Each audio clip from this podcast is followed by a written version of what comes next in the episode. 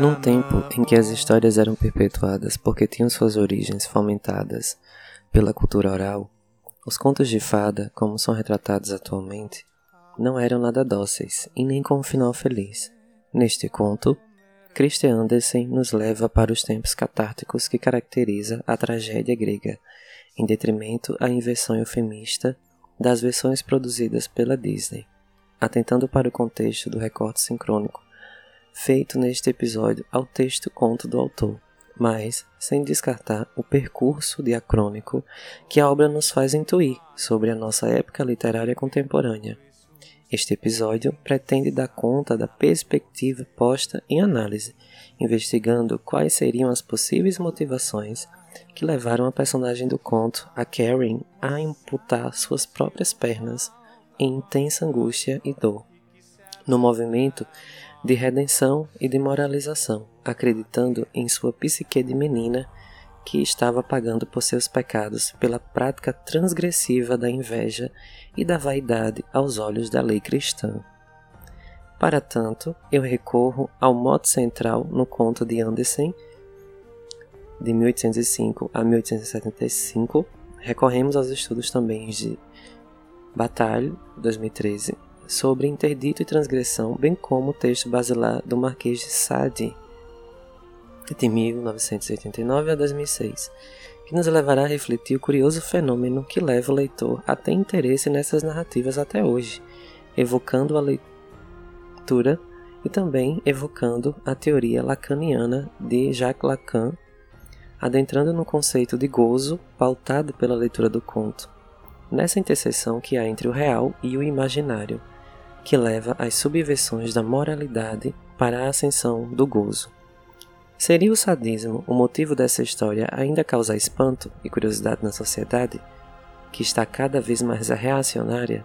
Ou seria uma forma ainda de gozar pelo outro, infringindo punição? A cena da amputação dos membros pode satisfazer a pulsão do leitor numa narrativa, que, à primeira vista, pode ser uma narrativa infantil.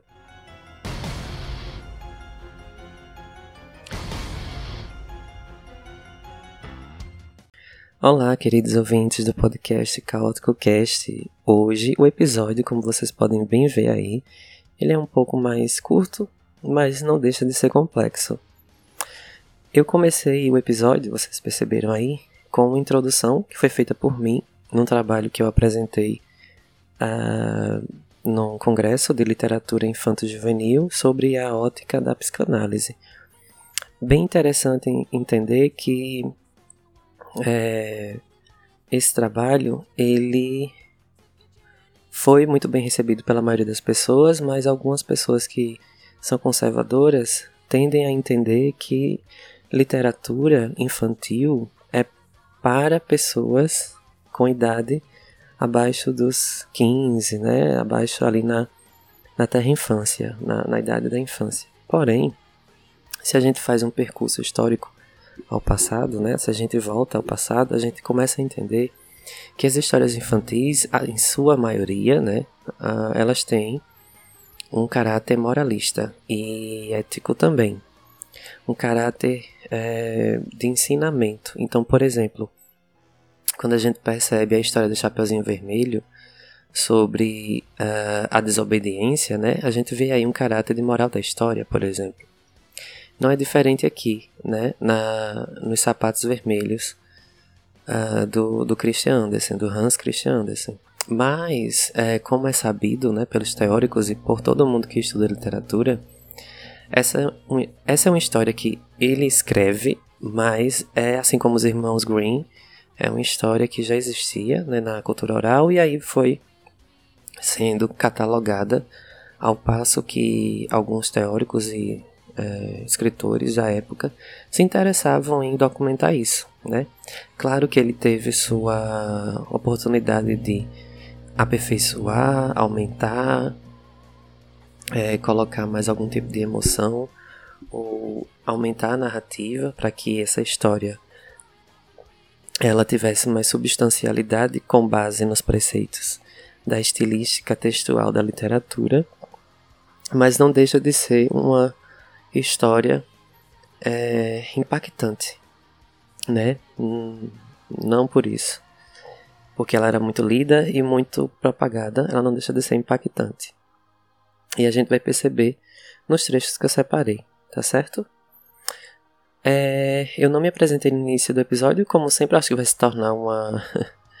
vai se tornar um costume né, do, do podcast eu não me apresentar no início, mas tudo bem, né? Para quem escuta o episódio completo, vai saber já que meu nome é Jardel Bandeira, eu sou professor de literatura, redação e gramática. É, esse podcast é um podcast é, de literatura. Às vezes eu faço episódios sobre outros tipos de textos, por exemplo, como o de hoje, que é um conto, não é um livro, é um conto, né, que faz parte da antologia do escritor Andersen.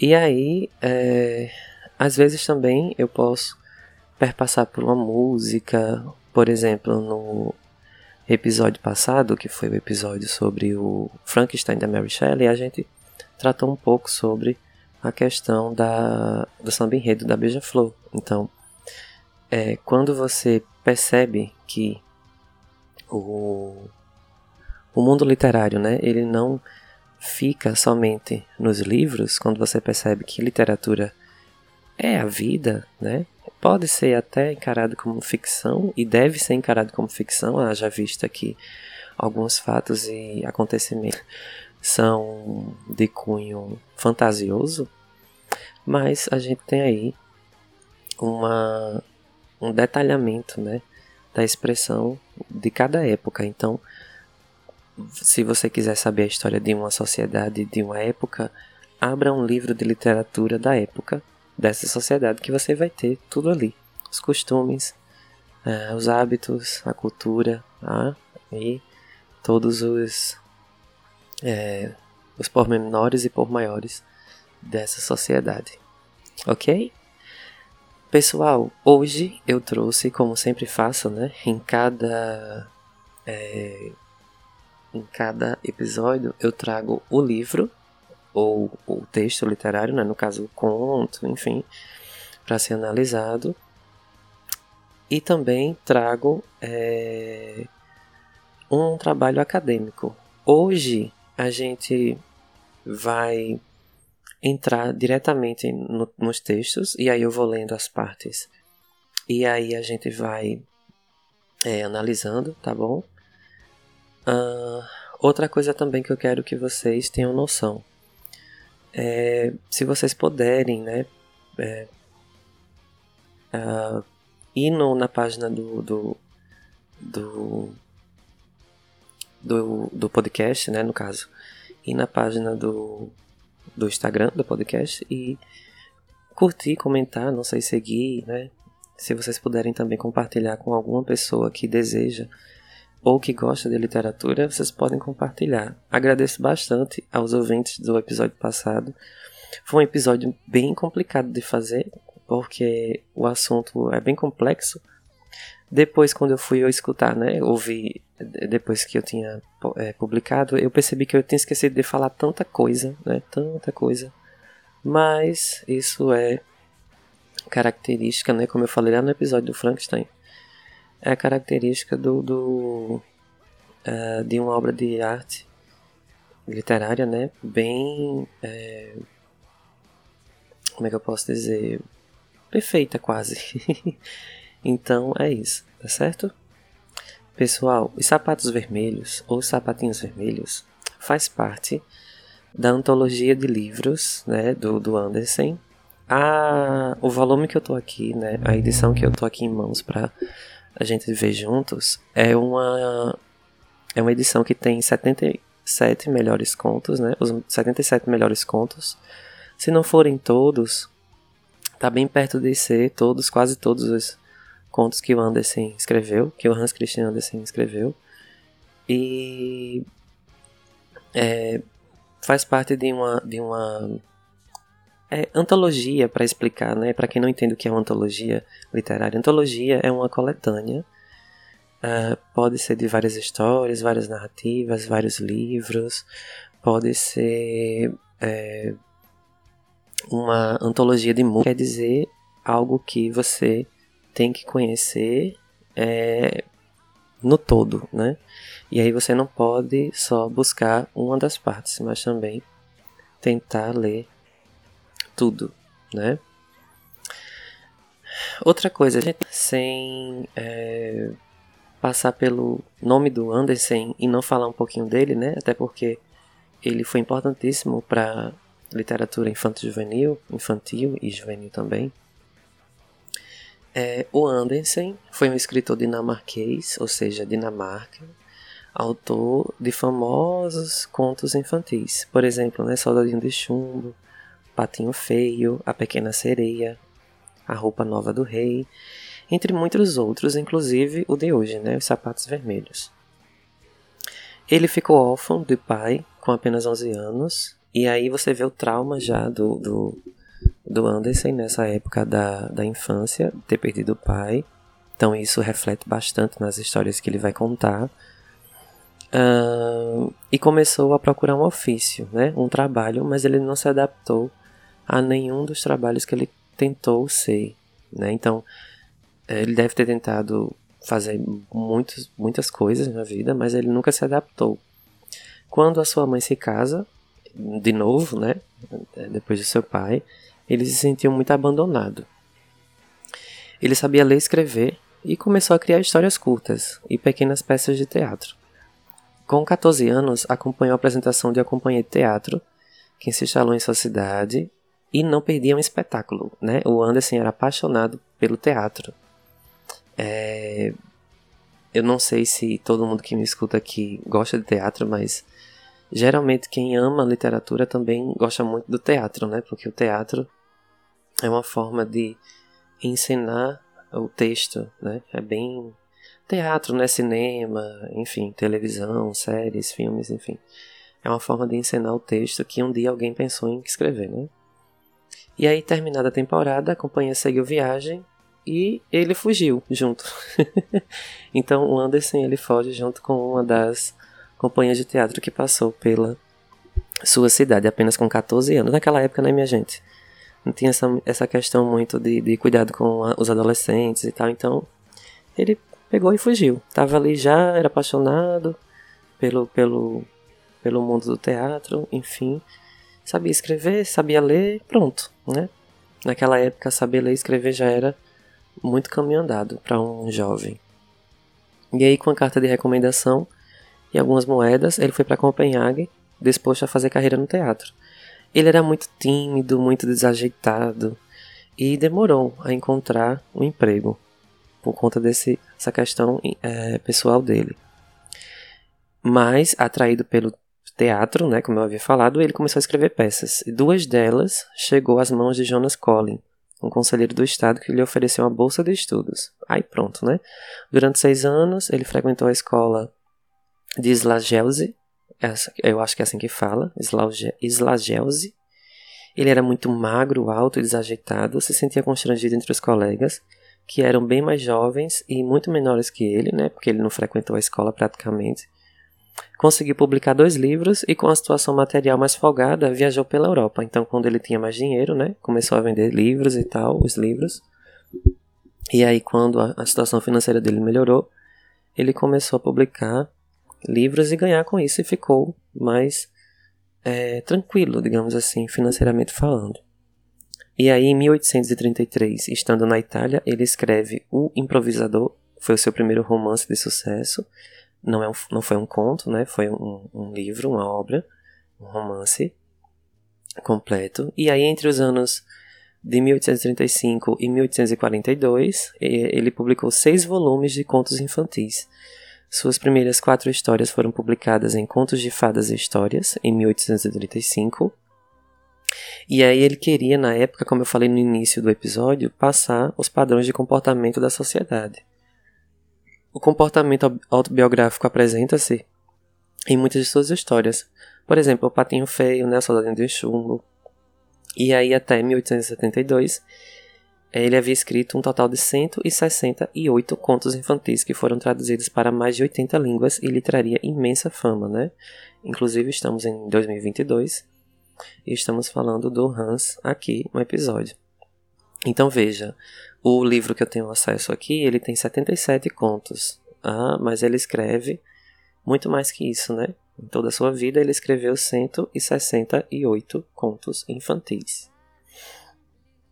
Uh, dentre os mais famosos, né? Na, na época da, da, do mês das crianças, que é outubro, que também é o mês das bruxas, eu, eu tenho uh, a pretensão de fazer uma maratona. Não sei se vai dar certo, né? Vocês sabem que é bem complicado para mim publicar os episódios de alguns desses contos do, do, do, do Anderson, né? Que as histórias são bem interessantes. E aí, é, uh, não sei se dará.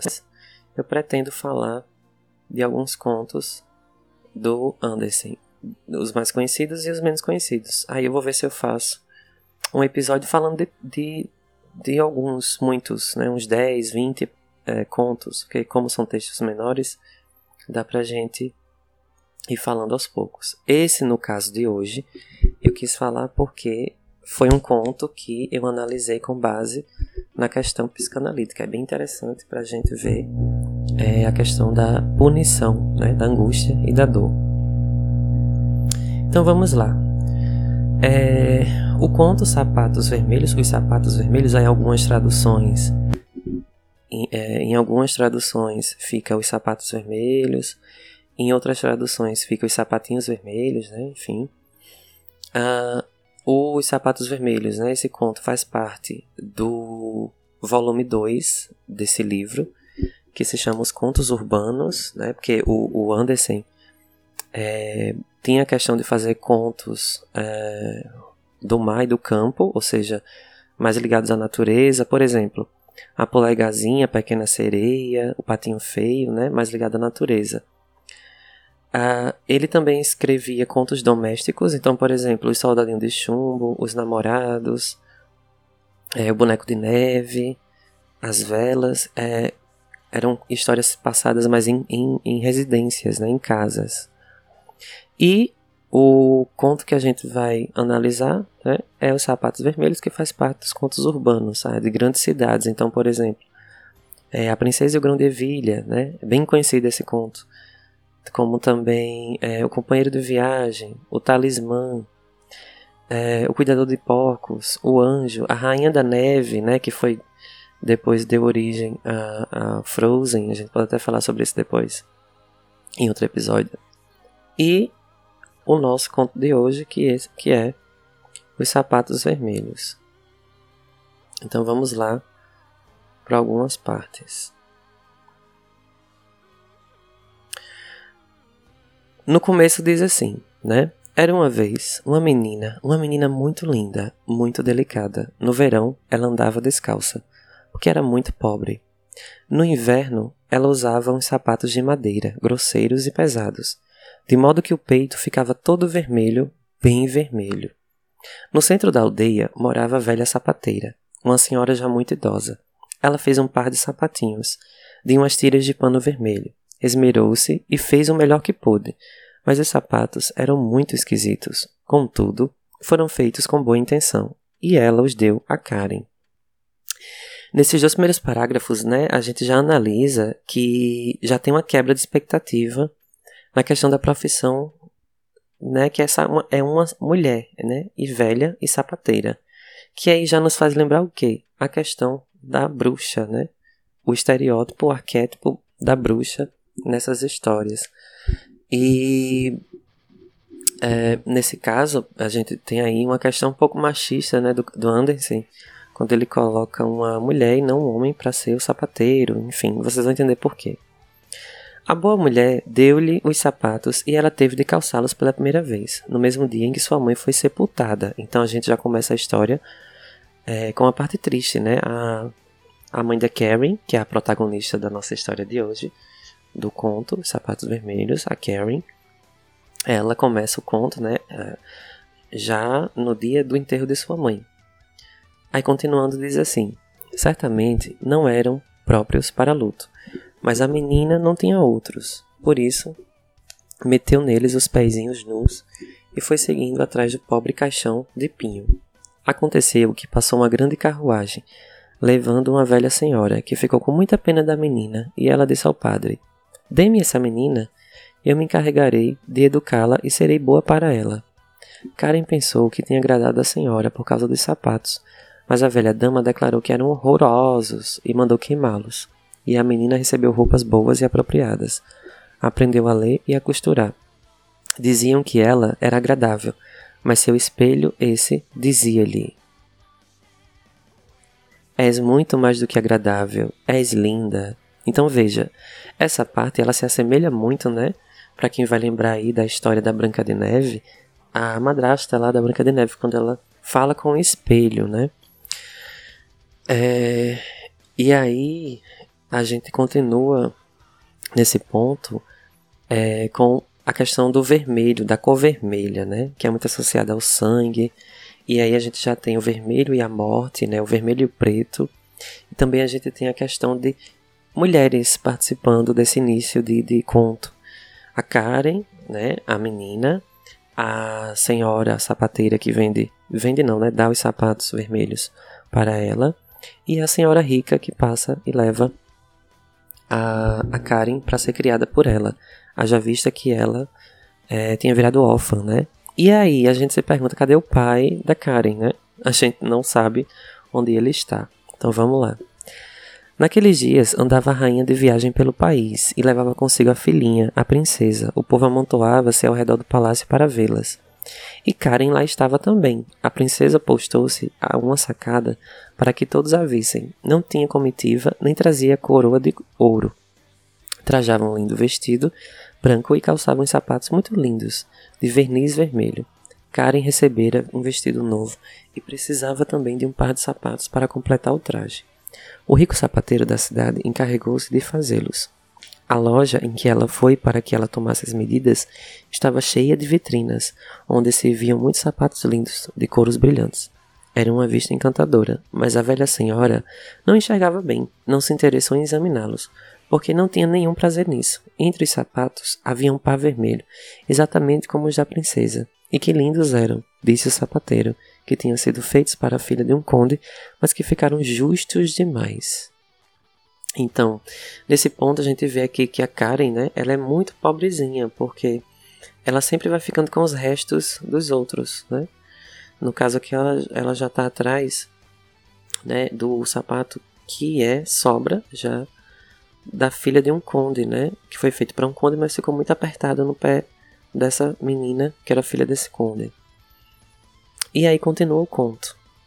Isto deve ser verniz, disse a velha senhora. São tão brilhantes. Sim, eles brilham, replicou Karen, e ficaram-lhe bem nos pés, e foram comprados, mas a velha dama não sabia que eram vermelhos. No domingo seguinte seria celebrada a Sagrada Comunhão, e Karen iria participar dela pela primeira vez. Ela olhou para os sapatos brancos, olhou para os vermelhos, olhou de novo para os vermelhos e acabou por calçá-los. Era um dia muito luminoso. Karen e a velha senhora iam pelos campos pelo meio dos trigais, e havia muito pó. À porta da igreja estava um velho soldado barbudo, com a sua moleta, porque era inválido. A barba do velho era esquisita, mais vermelha do que branca. Era de fato quase completamente e aí é, a gente para um pouco aqui para analisar a questão dos cenários. Né? No início do conto a gente tem um cenário triste, um sepultamento, um enterro, uma questão da pobreza extrema que a Karen vivia, né? E aí agora a gente tem é, um cenário bonito, né? Quando diz que era um dia muito luminoso, né? Veja a diferença em, do, dos cenários da ambientação do conto. E aí, seguindo, diz: O velho inclinou-se até o chão e perguntou à velha senhora se podia escovar uh, os sapatos. Karen também estendeu o pezinho. Vejam que lindos sapatos de dança, disse o velho soldado. Não se esqueçam de apertar bem quando dançarem. E dizendo isso, deu uma palmadinha nas solas. A velha senhora deu-lhe uns cobres e entrou na igreja com Karen. Todas as pessoas na igreja olhavam para os sapatos vermelhos de Karen. Né? Vejam só, a questão de uma criança entrando na igreja naquela época, né? Século XVIII, XIX, é, sapatos vermelhos, né? Enfim.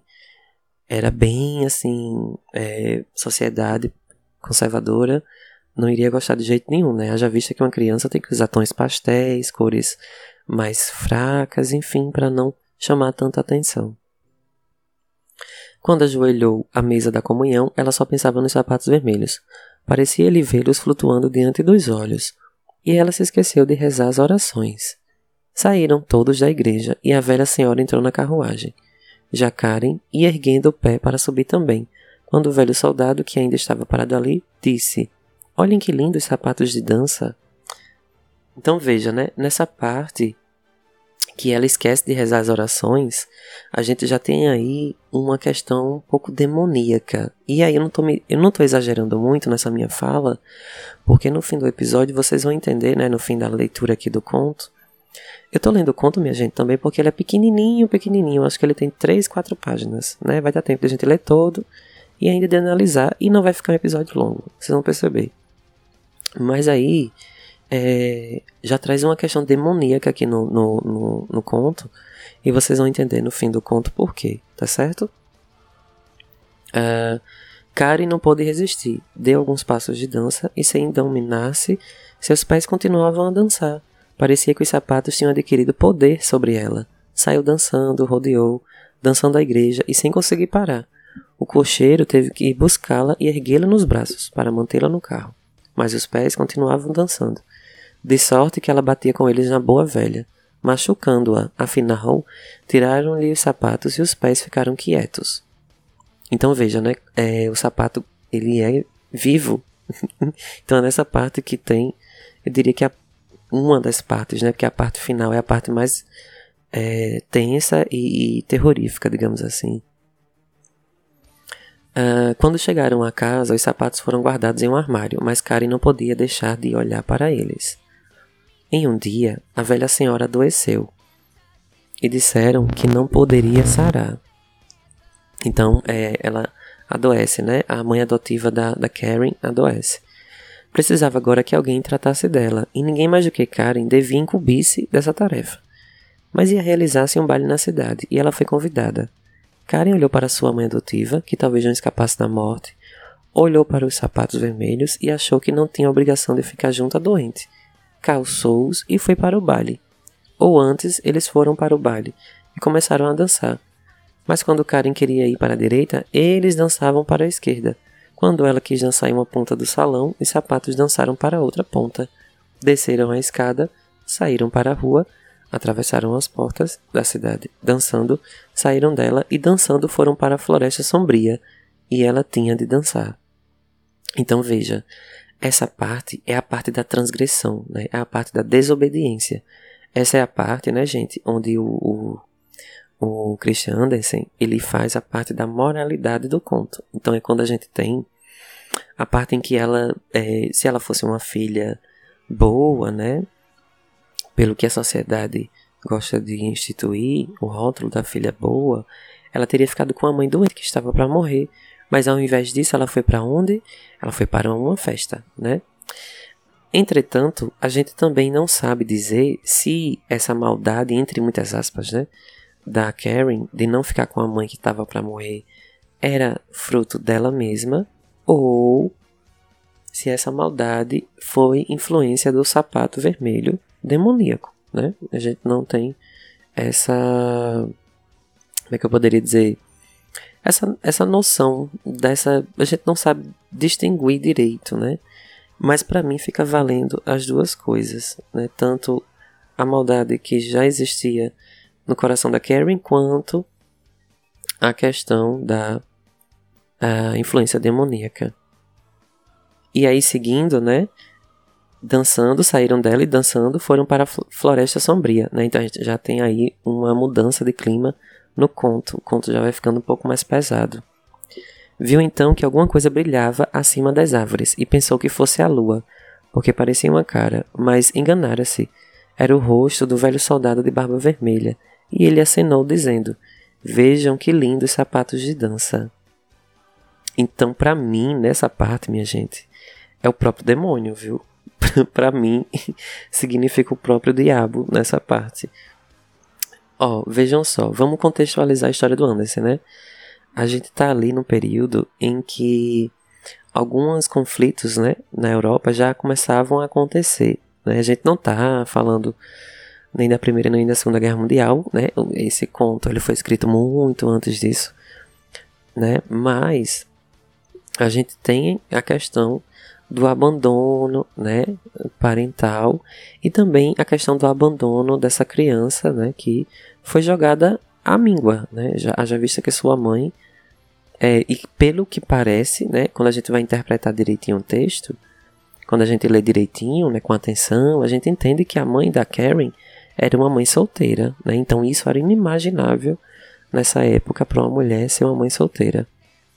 E aí, quando ela morre, a menina fica sem ter é, onde ficar, né? E também sem a proteção parental, ou seja, no caso aí, o Anderson tenta nos dizer que é, na falta do pai e da mãe, o demônio vem fazer às vezes. E aí, continuando o conto. Ficou a menina muito assustada e quis lançar fora os sapatos vermelhos, mas eles estavam, eles estavam presos aos pés com tanta firmeza que não pôde tirá-los. Rasgou as meias e arrancou-as, mas os sapatos pareciam enraizados nos pés. É, e continuavam a dançar, e ela teve de ir dançando pelos campos e pelas pastagens, à chuva e ao sol, de dia e de noite. Então veja, é como se agora, né, a Karen fosse punida pelo pecado de ter deixado sua mãe sozinha para morrer, né? Então é como se a, é, uma penitência, né, foi infringida para a Karen ficar dançando com os sapatos no sol, na chuva, na chuva durante vários dias e várias noites. Continuando, diz assim: Dançou no cemitério, que estava aberto, mas os mortos não acompanharam na dança. Tinha coisa melhor a fazer. Então, essa parte aqui é bem interessante, né? Ó, dançou no cemitério, que estava aberto, mas os mortos não acompanharam na dança. Eles tinham coisa melhor a fazer. Então, é como se dissesse assim: é, a punição que a Karen tinha, tinha estava sofrendo nesse momento é pior do que a morte, né? Porque no caso aqui, os, os mortos não acompanharam na dança porque os mortos tinham melhor, coisa melhor a fazer, que é morrer, que é ficar em estado de dormência eterna, né? Dormir eternamente é melhor do que a punição que ela estava sofrendo. Ela quis sentar-se em um túmulo pobre, onde crescia a losna, mas para ela não havia descanso nem repouso. Quando ia dançando para a porta da igreja, que estava aberta, viu que lá estava parado um anjo de longas vestes brancas e de asas tão compridas que lhe chegavam até os pés. O rosto era severo e grave, e tinha na mão uma espada larga e brilhante. Piedade! gritou Karen, mas nem chegou a ouvir a resposta do anjo, porque os sapatos a arrastaram, levando-a para fora, para os campos, para as estradas, para os caminhos, por cima de tocos e de pedras, por toda parte ela era obrigada a dançar. Uma manhã passou dançando pela frente de uma porta aberta que ela conhecia muito bem, vinha trazendo fora para fora um caixão coberto de flores. Viu então que a velha dama tinha morrido e pareceu-lhe que estava agora abandonada por todos e condenada pelo anjo do Senhor. Então a gente vê aí, né, uma é, a condenação, né, da, da, da Karen. Aí seguindo diz assim: ela dançava sempre, era compelida a dançar, mesmo dentro da noite negra, os sapatos arrastavam-na por sobre as saças e os espinheiros, e ela já tinha os pés escorrendo sangue. E aí é onde começa o conto a ficar mais, mais tenso, né? Foi então, sempre dançando pelo trigal fora, e chegou a uma linda casinha solitária. Sabia que ali morava o carrasco. Bateu com os nós nos dedos na vidraça e disse: Sai, sai cá para fora. Eu não posso entrar porque tenho de dançar. O carrasco disse-lhe: Acaso não sabes quem sou? Eu sou o homem que corta a cabeça dos malvados. E vê como meu machado está impaciente? Não, não me cortes a cabeça.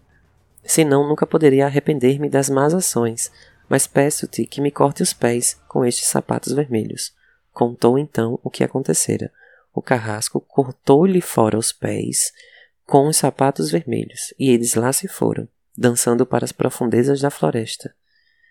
Então ele fez para ela um par de pernas de pau, com muletas, e ensinou-lhe um cântico, aquele que os condenados sempre cantavam, e ela beijou a mão do carrasco e foi embora pelo meio da mata.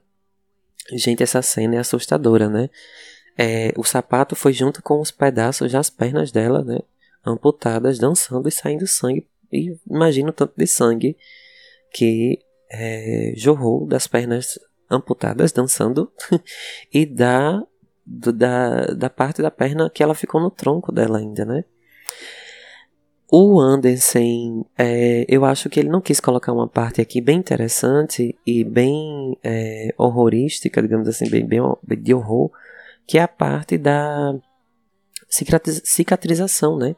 Porque não adiantava para ela cortar as pernas sem haver a questão da cicatrização. Então, provavelmente, o carrasco deve ter né, pegado esse, esse machado, essa, essa, essa ferramenta de corte e, e esquentado e ter colocado né, na parte amputada e ter queimado para poder estancar o sangue, né? Senão ela teria morrido por hemorragia. Então essa parte fica subentendido, mas a gente entende bem com o olhar de adulto, né? O olhar de criança a gente não sabe se a criança vai entender direito essa parte. Mas vejam só que interessante, né? Isso era um, um conto para crianças. Muitos pais hoje em dia jamais leriam um conto desse para uma criança, né? Principalmente para dormir. Aí seguindo, é... muito tenho padecido por causa daqueles sapatos vermelhos, disse ela. Irei agora à igreja, para que todos me vejam. E foi, o mais depressa que pôde, para a igreja. Quando lá chegou, viu os sapatos vermelhos que dançavam na sua frente Ficou muito assustado e voltou para casa. Passou toda a semana muito triste e chorou muitas lágrimas. E chorou muitas lágrimas. Cadê, cadê, cadê? Mas quando chegou o domingo, disse: Agora que já sofri e lutei tanto, creio que estou tão boa como qualquer daqueles que entram na igreja de cabeça erguida. E lá foi ela, com um ar insolente, mas ainda não tinha passado do portão e já avistou os sapatos vermelhos que dançavam diante dela. Ficou mais assustada do que nunca e deu a volta, mas dessa vez tinha noção no coração um verdadeiro arrependimento. Foi à casa do pastor e pediu-lhe que ela aceitasse como criada, que seria cuidadosa e faria tudo quanto pudesse, que não fazia questão de salário, pois só queria um teto para se abrigar e viver com pessoas bondosas. A mulher do pastor ficou compadecida da menina e deu-lhe serviço, e ela mostrou-se mesmo cuidadosa e fiel. À noite, quando o pastor lia a Bíblia, ela ouvia atentamente e muito quieta. Todas as crianças gostavam muito dela, mas quando falavam a respeito de vestidos e de coisas de luxo, ela sacudia a cabeça. No domingo, ao saírem para a igreja, perguntaram-lhe se ela queria ir com eles, mas Karen olhou tristemente para as muletas, com os olhos cheios de lágrimas, e foram sem ela. Foram ouvir a palavra de Deus. E ela ficou sentada no seu quarto sozinha. No quarto só cabiam a cama e uma cadeira. Sentou-se, pois, com um livro de oração nas mãos, e quando estava lendo com o espírito cheio de humildade, ouviu o som do órgão que o vento trazia da igreja. Ergueu o rosto banhado de lágrimas, dizendo: Ó oh, Senhor, ajuda-me. Então o sol brilhou com todo esplendor, e um anjo vestido de branco, aquele mesmo anjo que ela vira naquela noite à porta da igreja, estava diante dela. Não tinha mais a espada afiada na mão, trazia agora um ramo verde coberto de rosas. Tocou com ele o teto, e o teto foi se erguendo, se erguendo, e onde o anjo tocava, aparecia imediatamente uma estrela de ouro. Tocou então as paredes e elas foram se afastando para longe, para longe, e ela viu o órgão, que ressoava tão belas músicas, porque a igreja viera ter com a pobre menina no seu pequenino quarto. Ou o seu quarto se havia transformado em igreja. Ela estava também entre os fiéis. Alguém ao seu lado lhe disse: Que bom que vieste, Karen. Foi pela graça de Deus, respondeu ela. Soou o órgão, espalhando suas notas cheias de alegria. As vozes das crianças ergueram-se, suaves, cantando em coro. O sol que entrava pela janela veio direto ao banco onde estava Karen, enchendo-a de luz, e seu coração sentiu-se cheio de luz e de paz e de alegria, e sua alma voou para o céu em um raio de sol. Então é isso, né? É, essa, essa, esse texto, tá, minha gente, foi traduzido por Pepita de Leão, né? Foi a, a tradutora desse, dessa parte do livro que eu acabei de ler para vocês o conto da da Karen, né, da, da, Sapatos Vermelhos. Você vê, né, que tem uma profunda noção cristã, a questão do pecado, do perdão e também a punição com a morte, né? A menina foi morta porque ela não quis é, é, ficar junto de sua mãe adotiva, né? Já era uma mãe adotiva. E aí é como a, se a moral da história dissesse pra gente que os filhos têm, é, têm que cuidar dos pais até o momento de sua morte. E não podem abandonar, seja por motivo que, o motivo que for. Né? Então a gente tem uma noção dessa transgressão né, que foi feita pela, pela menina e ela, uh, ela foi punida com a própria morte. Né? Primeiro com ela mesma quis amputar as pernas, mas não foi suficiente, né? Porque na cabeça de um é, de uma pessoa conservadora, é, aí, tem, aí a gente vai para a questão da, da pena de morte, né? A questão das punições que a sociedade nossa, democrática, organizada, civilizada, né? Se podemos dizer assim, ela institui a questão da, das punições, que no caso da Karen foi a própria pena de morte, né? É bem pesado, né, minha gente? Mas creiam que isso era história para criança, né? Aí na época do, do Hans Christian Andersen. Pessoal, a, o, a parte que eu, que eu quero falar para vocês sobre é, a questão do, do teórica é uma parte em que a gente tem uh, o Bataille e o Jacques Lacan falando sobre essa questão da transgressão, né? Eu não vou me estender muito, né? Até porque essa parte teórica é, é um pouco mais complicada, é, mas assim, basicamente eu recorri a um trabalho é, da PUC do Rio de Janeiro da Clarice Arantes Martin, que se chama O Erotismo e a Transgressão em Georges Bataille e Jacques Lacan. Foi uma dissertação de mestrado de 2014, certo?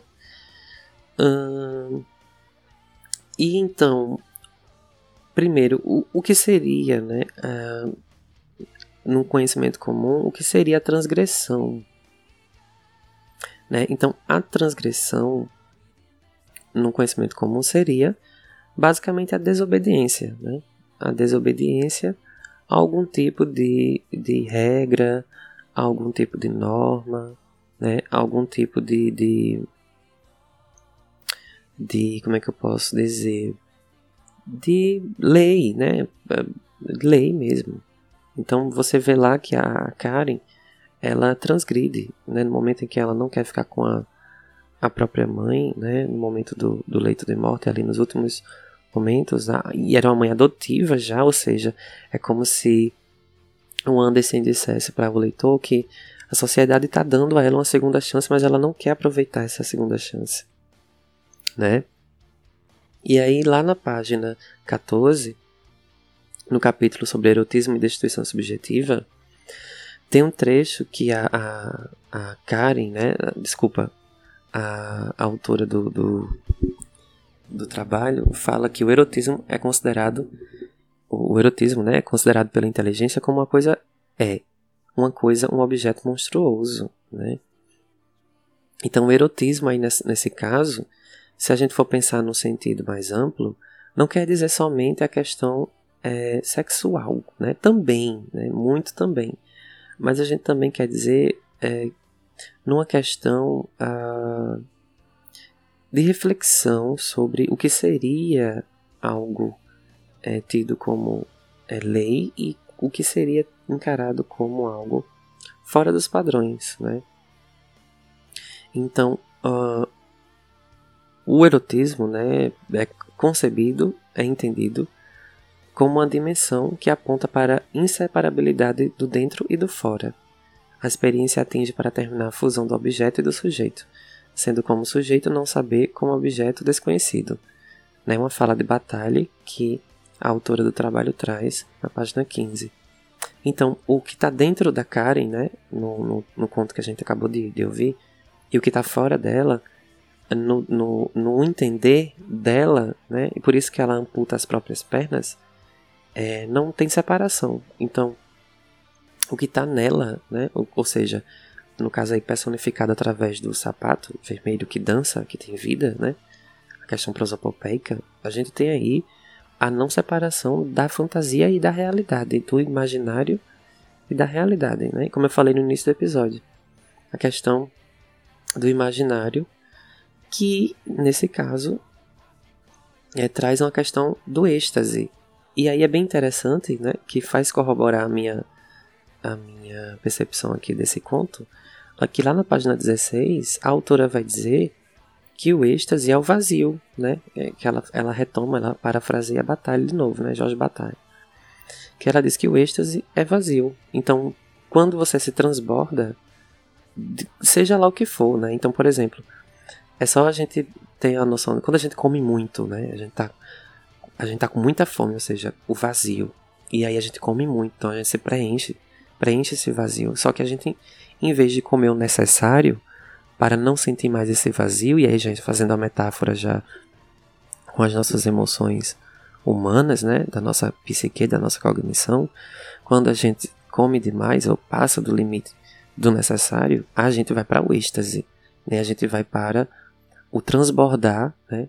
A gente vai para a transgressão do transbordamento é, desse vazio, ou seja, a gente atravessa o limite, né? E aí quando a gente fala em Lacan, né, puxando aqui também o Lacan, a gente está falando da linguagem. Então quando a a Karen, né, ela percebe que ela cometeu um pecado, e aí no caso a palavra pecado, né, é a questão de, de é o P que tem na frente já puxa essa questão de punitiva, né, da punição, da, da, da penalidade, da penitência e tudo mais, na cabeça da, da jovem Karen, é, o único jeito de escapar de um pecado mortal, né, ou seja, da danação infernal depois da morte, seria a punição, seria uma penitência, seria ela, né, se autopunir, né, digamos assim. E aí é quando a gente tem aquela cena extrema, e aí é quando a gente tem um êxtase de novo na história, no conto, dela cortando, né, no caso, ela pede para o o, o carrasco, né, cortar suas pernas.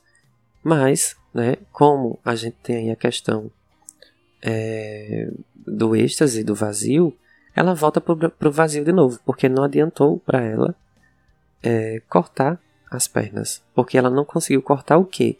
A memória. A memória de ter sido uma menina má, a memória de ter abandonado sua mãe adotiva, a memória de ter inveja dos sapatos vermelhos das outras pessoas no início do conto, a memória de ter sido uma menina tão ruim, demoníaca, né? A memória de ter acreditado que indo na festa rapidinho o, o, a punição não viria para ela, né? Então a gente tem essa questão da memória que não foi cortada, né? Não vai adiantar nada a gente cortar as pernas, aí no caso da metáfora, né? Aqui, né? Não sei se vocês estão conseguindo acompanhar, mas eu estou querendo aqui fazer uma metáfora, né?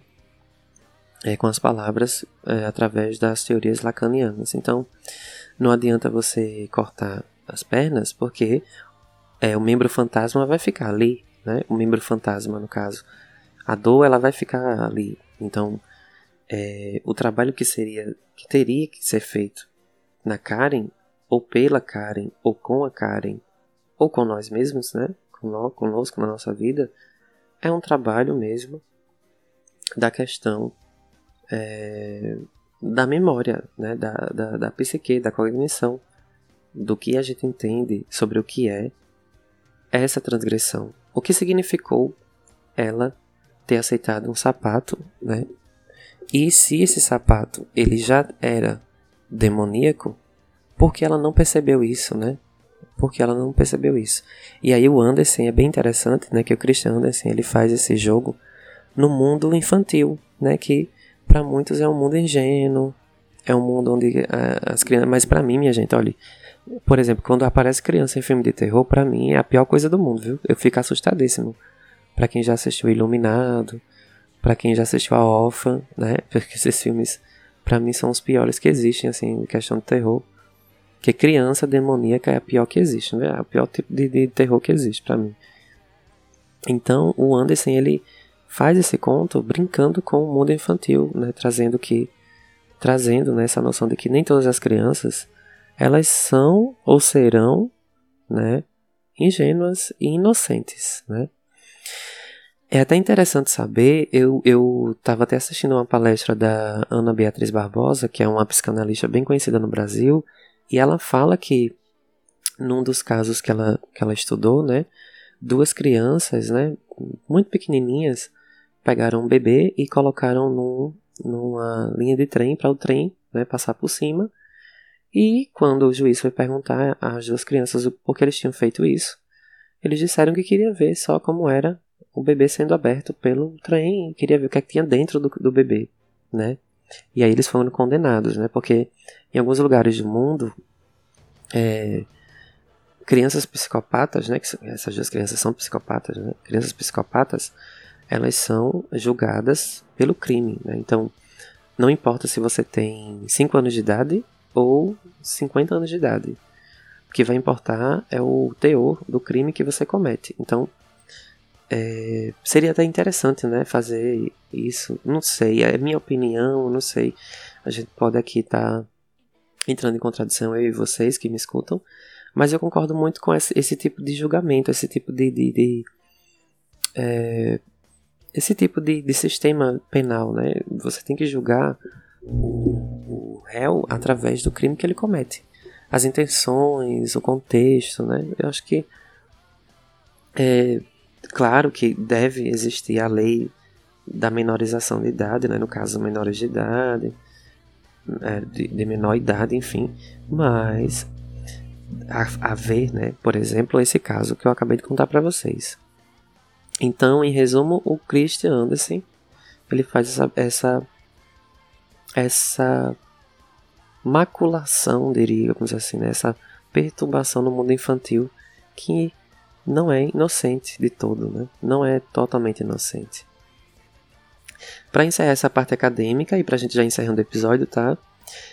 Tem um trecho lá no, no uh, na página uh, ah, 23 que a autora traz um trecho do Batalha, que é bem interessante. Gente, para quem não conhece Jorge Batalha, leia, viu, minha gente, alguma coisa do Batalha. Batalha é leitura fundamental para você entender a vida, é, as leis, as regras, a hipocrisia, né? A hipocrisia.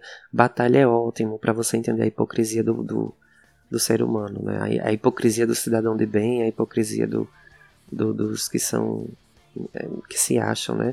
Muito santos e, e corretos e perfeitos, né? Batalha, né? Se vocês puderem ler alguma coisa de batalha, tem muita coisa na internet, né? Mas tentem tentem procurar, né? Fazer uma pesquisa através de sites acadêmicos, né? Não, não, não, não, leiam nada pelo Wikipedia, nem por esses sites avulsos pela internet, porque tem muita coisa falsa, né? Mas tentem pegar algum tipo de dissertação ou, ou enfim, né, tese para que vocês é, conheçam o Jorge Bataille. O Jacques Lacan também é ótimo, né? Mas por hora, o Bataille tem mais a ver com o nosso conto de hoje, né? O nosso texto literário de hoje.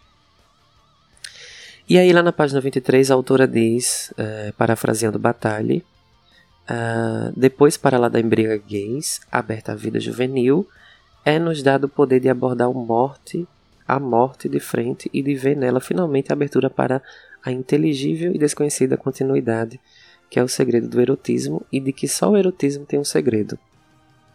Então, lembrando que eu falei para vocês, né, erotismo não tem a ver só com o sexo, né?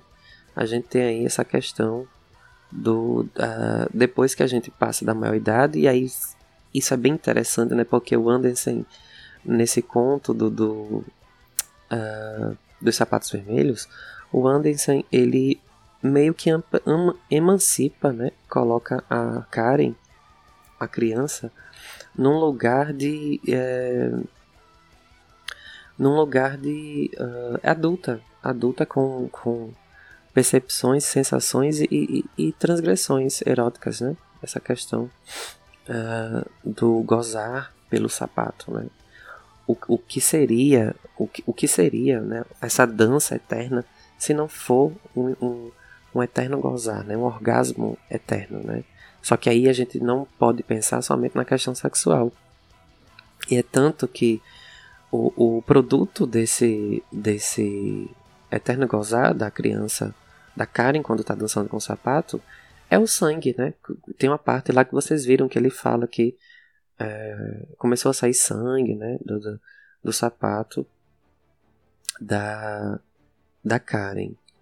Minha gente, é, uma terceira parte que a gente pode é, ver desse conto é uma questão sádica, né? E aí a gente lembra do Marquês de Sade, a questão da transgressão, que ele fala, né, o Sade, que a transgressão fundamenta o mundo, né? A transgressão fundamenta o mundo.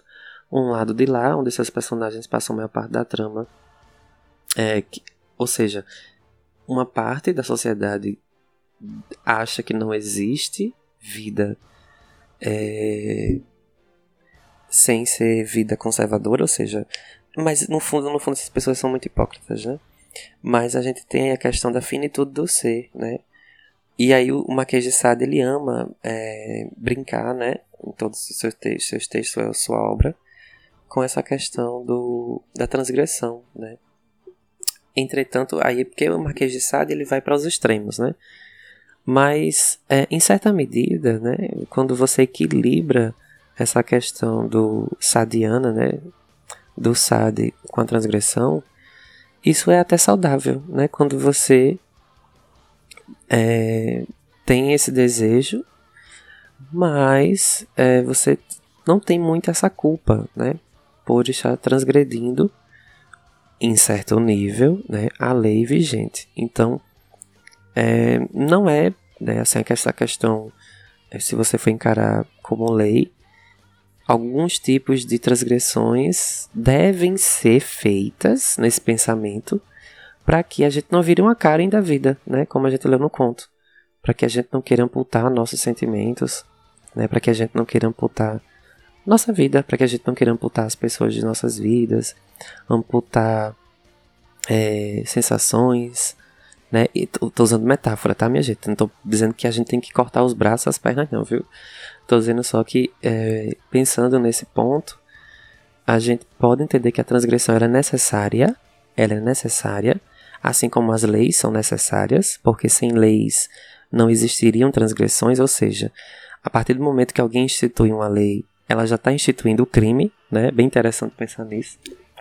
É, e aí você tem essa noção de que é, a transgressão ela é sim necessária até certo ponto, né? Quando a gente tem o exacerbamento, poderíamos dizer assim, a a, o extremismo dessa transgressão, aí sim ela passa a ser nociva para o, o, o, o indivíduo que faz a transgressão é, exagerada e também para a coletividade, né? Uma vez que a pessoa está inserida sempre no contexto. Então, o que fica pra gente desse episódio de hoje é que a gente não pode ser hipócrita e que a gente né, uh, não pode conservar essa criança muito ingênua dentro da gente. A gente tem que começar a ser uma criança mais esperta, né? Pensar que alguns tipos de leis e, e normas elas foram feitas para serem quebradas mesmo, né? E uh, outras não, né? E aí a gente tem esses sapatos vermelhos que nos levam para muitos lugares Porém, em alguns momentos a gente tem que deixar esse sapato bem distante da gente, né? Porque em, em outros lugares a gente não deveria nem ter conhecimento que existe, nem ter acesso, nem entrar, né? Enfim, para que a gente não dance na vida, usando o conto do Anderson, que a gente não não não vire um dançarino uh, morto, mas sim que a gente consiga é, viver dançando, mas também andando, né, sem esses sapatos, sem essa punição extrema. E também pensar que a vida, né, ela não pode ser somente é, regras, né, e normas. Pensar que a vida também ela pode ser muito mais que isso. Então é isso, minha gente. O episódio se encerra por aqui. Agradeço bastante vocês, a companhia. Mais um episódio. Esse episódio saiu com atraso, eu sei. Acho que saiu com atraso em uma semana. Mas é como eu disse a vocês, né? No episódio do Frankenstein, pedi desculpas pela demora por voltar. Mas é, é o que eu tô podendo fazer. dentro das minhas possibilidades e dentro da. Dentro da minha. Da minha vida, né? Do, do meu momento atual de vida. Eu tô podendo fazer episódios espaçados. Mas se Deus quiser me abençoar, eu vou sempre trazer um episódio, nem que seja uma vez por mês, né? Que eu tinha prometido aí nos episódios que eu ia fazer quinzenalmente, a cada 15 dias. Não tô conseguindo, mas não tem problema. É, espero que Deus abençoe, me dê saúde, me dê inteligência, me dê espaço, me dê tempo e também dinheiro, né? Que, que não.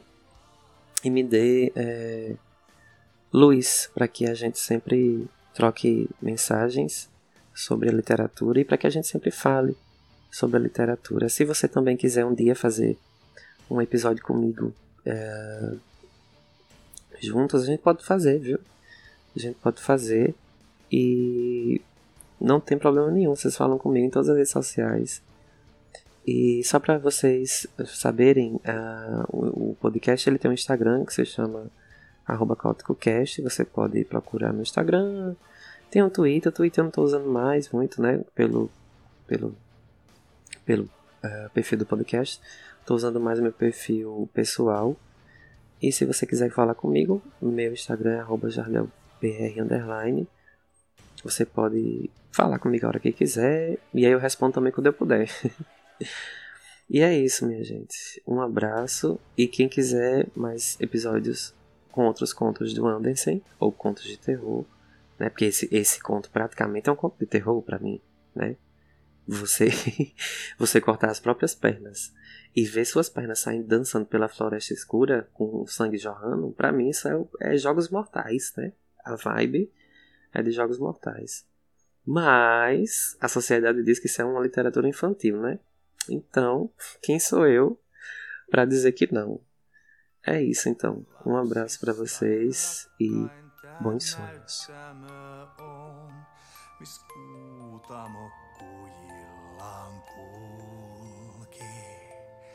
Taipunut havu Kesähoivassa sen valkomeren nynaavan, joka aavekuun siiven saapuu mut kotiin noutamaan.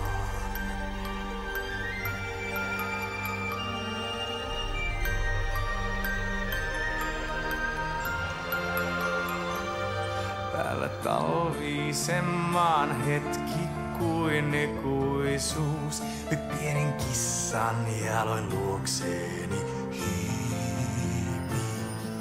Tällä tarinain lähteellä asuassaan, miss viulu valtavan kaihon hiki säveltää maalaa. Laulullaan herättää